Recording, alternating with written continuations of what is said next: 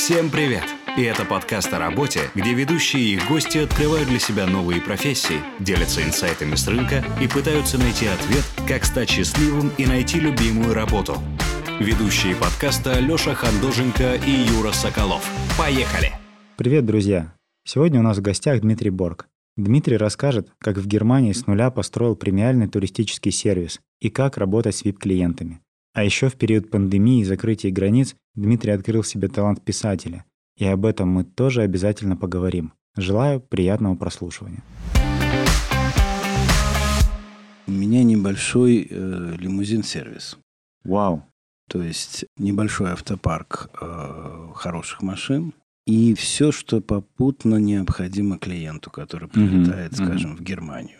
В Германии, да, у вас автопарк? Э, Автопарк у меня в Германии, но в 2015 году, предчувствуя, видимо, что эм, нужно развиться более шире, выйти за пределы Франкфурта, графических там э, местоположений.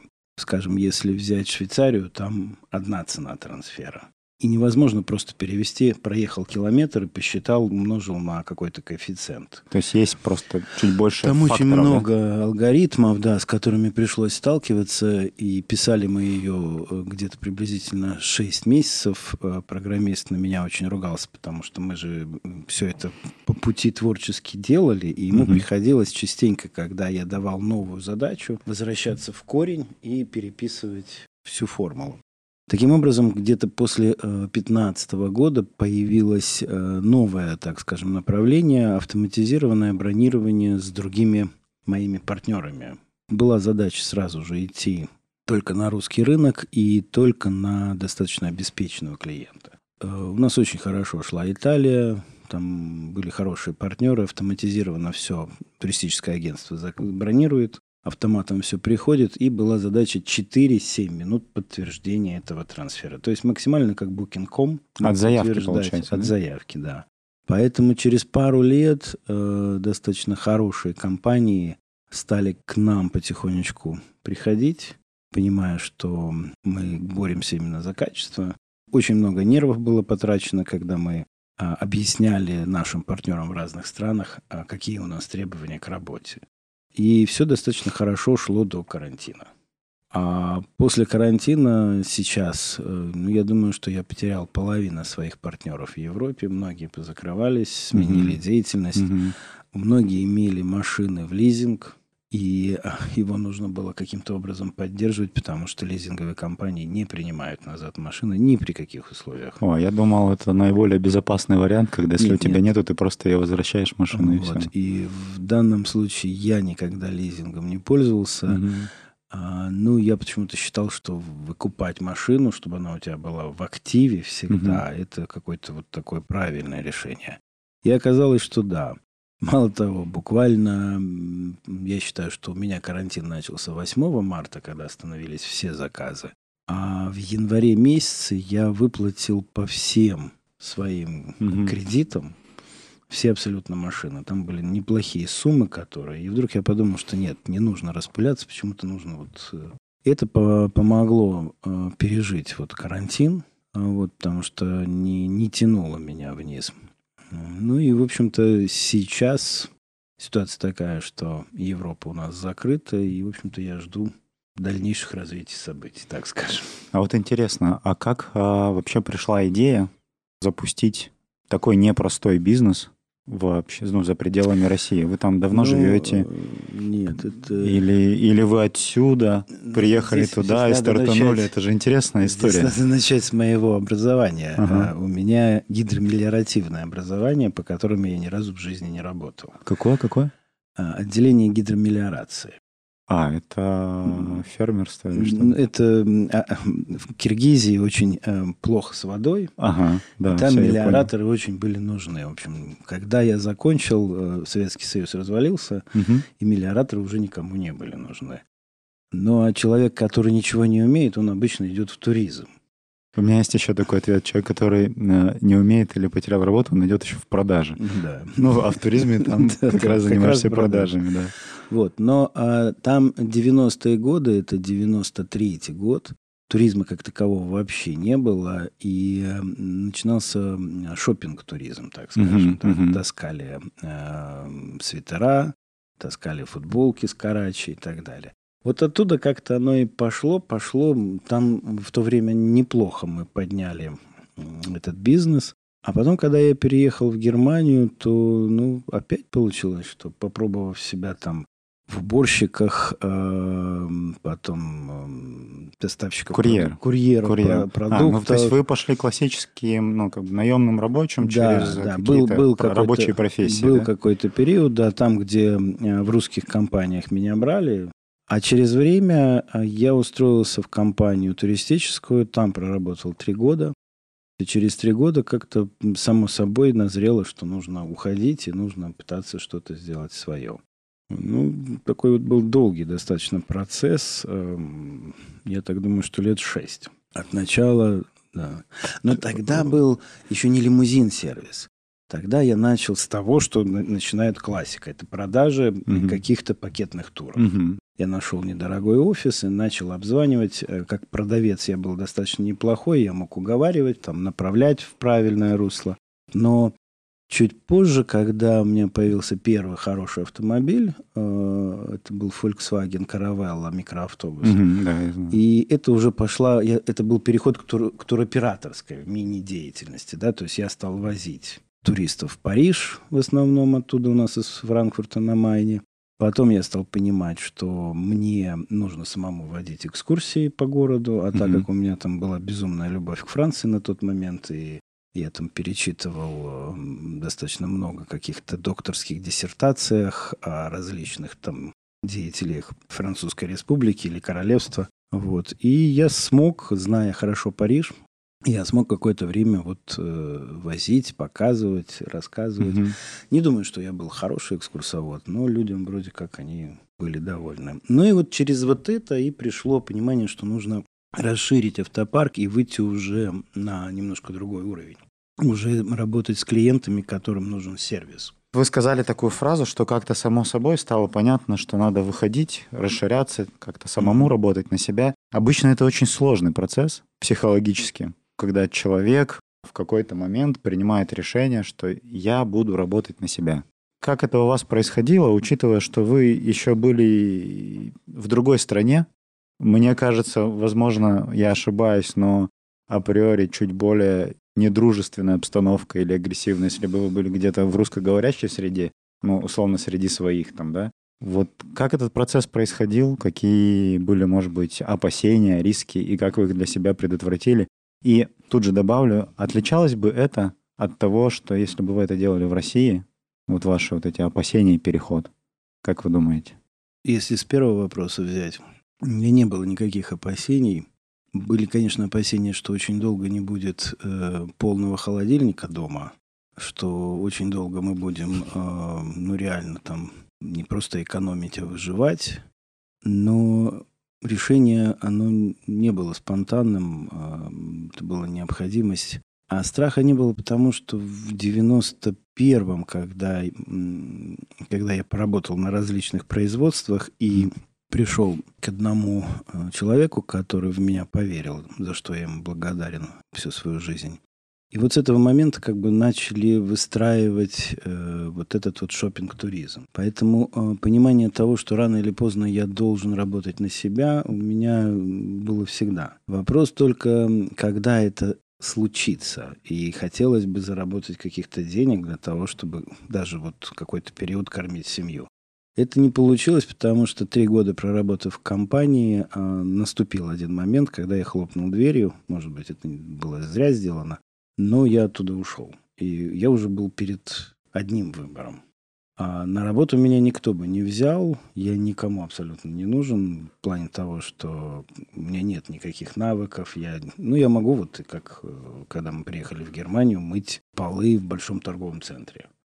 Вот, наверное, только на это. Или что-то таскать. Да, это какой-то крутой выбор. Пойти по- поработать грузчиком или все-таки запустить свой бизнес? Ну, И, он, скорее же, всего, он же запускался, не сразу стал таким бизнесом. Ну, То на себя просто это- начали работать, да? Это был такой процесс сначала легализации документов, да, открытия Мгм. фирмы. Потом э, мне э, повезло, один мой товарищ имел э, недвижимость. И он мне выделил маленький кабинетик на 29 квадратов, который я скоро буду сдавать, потому что э, сейчас непонятно, что Он будет. до сих пор с вами, этот да, кабинет. Да. Во Франкфурте недвижимость э, в аренду, она стоит, наверное, так же, как в Москве. Невероятные цены. Вот мне здесь повезло. Потом, естественно, вот появился автомобиль, вот первые поездки, вот первый заработок. Ну и, наверное, вот 2-3 года, до 2006 года, я даже больше скажу. То есть это 2002-2006, 4 года. В 2006 все пошло гораздо лучше, потому что случился чемпионат мира по футболу. Мгм. И у нас уже было очень много заявок. Был куплен второй автомобиль, и как-то вот потом дальше уже Москва. Что касается э, как там и как здесь, в принципе, больших отличий нет. Так как я работаю с э, агентствами Москвы, в основном Петербурга, то, в общем-то, модель одна и та же. Дмитрий, а расскажите о своих дальнейших планах. Что планируете делать с бизнесом в текущей ситуации? Трансформировать бизнес всегда очень сложно. Еще сложнее, чем создавать заново. Чужих клиентов мне никто не отдаст. Если кто-то работает э, с Америкой или кто-то работает э, с Эмиратами, то это определенные фирмы, которым тоже доверяют. Поэтому э, выйти на чужой рынок и оторвать себе кусочек, это нереально, да и это, в общем-то, не приветствуется никогда. Поэтому сейчас одно ждать, когда ситуация разрешится. Есть какой-то запас прочности, причем в моей жизни это не первый, скажем так, а, кризис, который ставил меня на колени. Ну, я думаю, что 23-24 нам еще всем придется выживать, пережидать. Ну, а дальше есть шанс, что свет в конце кон- туннеля появится. А есть какие-то, может быть, личные правила, как через э, переждать кризисы, как с ними справляться? Правило очень простое. Тут надо секвестировать все расходы. Все, все ненужные. уменьшить все. Я, это я только, когда начался карантин, увидел, сколько у меня расходов совершенно не нужно. Мгм. То есть это было безумное количество. И, наверное, в первые три месяца сократил расходы на треть, потом еще на треть. А на сегодняшний день где-то приблизительно 20% от того, что у меня было, была расходная часть э, в нормальном режиме. А, то есть 20 осталось. да, от 20% того, что- процентов расходов у меня осталось, к сожалению, от которых никак не уйдешь. А вот, хотя, может быть, и можно, конечно, продать и машины, да, и подождать, когда все начнется, и купить их заново. Но это такой уж совсем критичный вариант. Все-таки у нас остались полеты из среднеазиатских республик, Мгм. а, из Кавказских республик. И нет-нет, э, и оттуда и, и у меня были клиенты, которые прилетали. Нет-нет, они к нам э, прорываются через Стамбул или через Ташкент. И какая-то работа все равно есть. Вот э, она позволяет поддерживать все на плаву. Мало того, я хочу отдельное спасибо сказать моим постоянным клиентам, которые вот во время карантина поддерживали меня материально. Есть они заранее покупали аб- какие-то... тур- Нет, они абсолютно безвозмездно переводили мне деньги. Ого. То есть, э, и вот это был такой показатель э, и работы, и взаимоотношений Как- между людьми. Как нужно работать так, чтобы твои клиенты потом в сложный период просто тебя поддерживали? Да, Что- это, это было для меня, ну, и это было изумление какое-то, Ага. что у них-то тоже карантин, да. И тем не менее, а, где-то порядка, наверное, 5-7 таких клиентов у меня были. Они, если когда-то будут это слушать, э, то отдельно им спасибо. Да, я надеюсь, они послушают, да. Все-таки, почему они так делали? То есть у меня вопрос в том, что, может быть, у вас есть какие-то правила ведения бизнеса или общения с клиентами, которые сильно отличают. Кому-то же они не отправили деньги. Дело в том, что поддержали м, вас? работа с VIP-клиентами Мгм. это очень близкая работа. И для того, чтобы держать VIP-клиента, чтобы он был только твоим клиентом, Мгм. здесь, естественно, нужно выполнять не только требования. Тут э, мелочь, дьявол в деталях. а, И здесь не только мелочи, но и взаимоотношения между людьми. Я для них был а, не только поставщик услуг. да, потому что с особо важными клиентами я всегда работаю сам. Но им, они понимали, что я не только шофер. Хоть и статус хозяина фирмы не, не, не, не особенно отличается от статуса шофера, который работает в процессе услуги. Это не mm-hmm. имеет особого значения. Но получалось так, что мы находили какие-то общие интересы. У нас все время были какие-то а, особые разговоры по нашим темам. С одним мы разговаривали о виниле, там, об аппаратуре, э, о музыке, там, с другим еще о, о, о чем-то. И находились какие-то общие интересы. Многие из них потом приглашали меня к себе в России, приглашали в дом, э, что это тоже достаточно большая честь для меня, когда приглашают тебя. И, э, видимо, вот как-то переходило в дружбу в какую-то. Отношения, да? да? Отношения переходили в дружбу, да. Были. Ну и немаловажный вопрос. Люди друг друга поддерживают, потому что есть будущее. Mm. Если в будущем эм, я после карантина закроюсь, то не, не, навряд ли бы хотелось эм, налаживать какой-то контакт э, с каким-то другим агентством, э, с, с человеком, с фирмой. И, наверное, здесь тоже это Кстати, присутствовало. Интересный тезис, что мы поддерживаем друг друга, когда думаем о будущем. То есть это очень интересное замечание, интересное правило. Очень здорово. У меня вопрос про работу, если так можно сказать, про вторую работу, про книги и про писательство. Что для вас это сейчас? Э, это работа, это ремесло, это хобби? Я не знаю, что это для меня. Наверное, это способ пережить все это, когда ты чем-то занят, когда ты что-то делаешь. Потому что если локомотив на полной скорости останавливается, то совершенно неизвестно, что дальше делать можно. Сидеть дома, пытаться найти какую-то новую работу, пойти в наем. Для меня это ну, совершенно сложное будет. Вот, вот, вот это будет сложное решение. Пойти в наем и работать на кого-то. Когда человек э, практически всю жизнь этого не делал, подчиняться кому-то, каким-то даже правилам, это очень сложно. А как пришло это, ну, я не знаю, как-то получилось так, что что-то писалось, оно само пришло, оно само писалось, я и потом редактировал. И э, первая книга где-то год получился работа, и вторая книга год.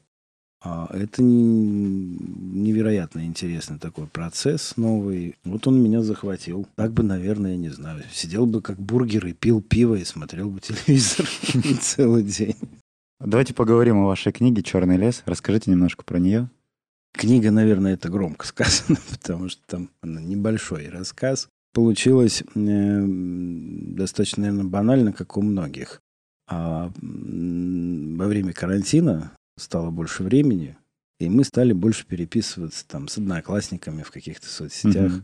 Вот, в один прекрасный день, 9 мая, а, я вышел гулять с собакой, и мы на связи в нашей whatsapp группе стали друг друга поздравлять, и я написал а, один сюжет, в книге он называется «Бесценная благодарность», который случился со мной в году так, наверное, 2006. И меня тогда спросили друзья, он касался как раз э, темы войны. Э, маленького ребенка, 13-летнего, угнали в Германию, и он сумел выжить и сумел вернуться назад. И дедушка приехал через много лет в те места, в которые я его повез. Вот. И мои друзья спросили, неужели там, как ты это сейчас на коленке написал? Я говорю, ну вот на ходу сейчас э, с собакой гуляю. И так получилось несколько сюжетов забавных, которые они просили писать. Это были первые ваши читатели, ваши друзья? Да, мои, мои друзья. И, в общем-то, потом я их отредактировал, и э, многие попросили как-то связать это все в одну линию и как-то оформить в какой-то рассказ. Ну, вот с этого все и началось. Вот первая часть э, «Черного леса», там практически все сюжеты – это э, из моей биографии. Можете случается. поделиться какой-то историей краткой, на ваш взгляд, которая вам сейчас кажется уместной или интересной? Ну, была интересная история в 2005, если не ошибаюсь, год, ага. Париж. А, букинистическая выставка и э, гость выставки «Россия». Там были у нас и писатели, и чиновники из министерства, по-моему, еще тогда было Министерство культуры. И я работал с одним из э, таких грозных чиновников. Мы с ним очень хорошо сошлись, работали душа в душу. Прием в Елисейском дворце Жак Ширак и наш президент. И где-то там порядка там, 30 писателей, которым будут сейчас вручать награды и представлять э, президенту Франции. Но два из этих великих писателей забыли свои пропуска. Рядом Бристоль, и мне мой, значит, клиент говорит, Дим, вперед в Бристоль, в администрацию, там лежат два пропуска, принести их сюда. А я не был одет в костюме, в галстуке. Все-таки микроавтобус. Я был одет в джинсы, в рубашку, ну и такие полуспортивные обувь. В общем, я метнулся, прибежал обратно в Елисейский дворец и показываю два этих пропуска. Причем режимный объект, его даже не всегда снимают. Сзади вход туда, значит, э, официальный. Я прохожу вовнутрь, он мне отдает честь. Иду дальше в поисках этих двух писателей. Вместо этого второй караульный отдает мне честь и говорит, идите, следуйте за мной. Ну, вот возникло любопытство. Я прохожу вовнутрь. Там этот зал, уже стоят два президента, все вот так полукругом. И он закрывает за мной дверь. И то есть я оказываюсь, а все же в костюмах, в галстуках. Я бы, конечно, наверное, там затесался бы сзади, мне было интересно. Но потом я передумал, потому что я очень э, выделялся на этом всем фоне. Mm-hmm. Вот. И я потихонечку-потихонечку оттуда вышел. Ну, вот это одна из таких да, э, веселых историй была, что после этого я как бы уже всегда работаю в костюме. Ну, в на самом деле... Вдруг еще придется. Даже в, в джинсах и в спортивной обуви можно попасть к президенту, да? На такой прием. Да, да, да. Есть еще вторая книга. О чем она? О чем не знаю даже, как это сказать, о чем она. Она о человеке, который, в принципе, и первая книга, и вторая книга, они о выборе человека, о поворотном выборе, который нам приходится делать достаточно, наверное, угу. часто или редко, и мы часто даже не знаем, когда это происходит. Человек, который жил беспечно, занимался своим каким-то любимым делом, он у меня там главный герой, имеет магазин винила, а папа его каждый месяц поддерживает материально, и потом все идет вдруг не так. Он угу. попадает на Аляску, вот, перед этим э, совершив большую ошибку своей жизни. И на Аляске он оказывается один. В этих экстремальных условиях ему приходится выживать. То есть у него фактически только ружье, патроны и немножечко запас там провизии. Вот, наверное, об этом, как он э, меняется как он начинает понимать, что, что такое быть, что такое казаться, что такое а, деньги, какие отношения между людьми, как они должны выстраиваться. То есть у него идет переосмысление через ежедневную опасность.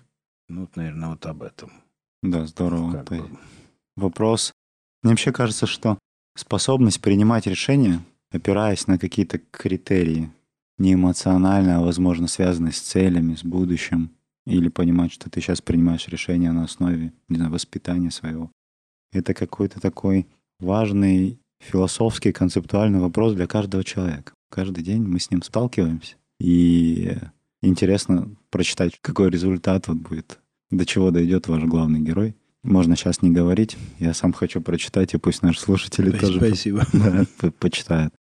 Э, что мне больше всего запомнилось, это ваша история с клиентами и фраза про надежда на будущее помогает нам заботиться друг о друге, или вот какая-то такая фраза. А, было очень интересно, интересен опыт, интересно теперь почитать ваши книги, потому что проблема выбора и принятия решений, о которой, как я понял, поднимается во второй книге, меня самого сильно интересует, да я думаю, любого человека, который пытается построить жизнь в соответствии с какими-то своими там целями, желаниями, мечтами. Спасибо большое. Очень спасибо вам, что вы пригласили. Да, спасибо. Огромное спасибо.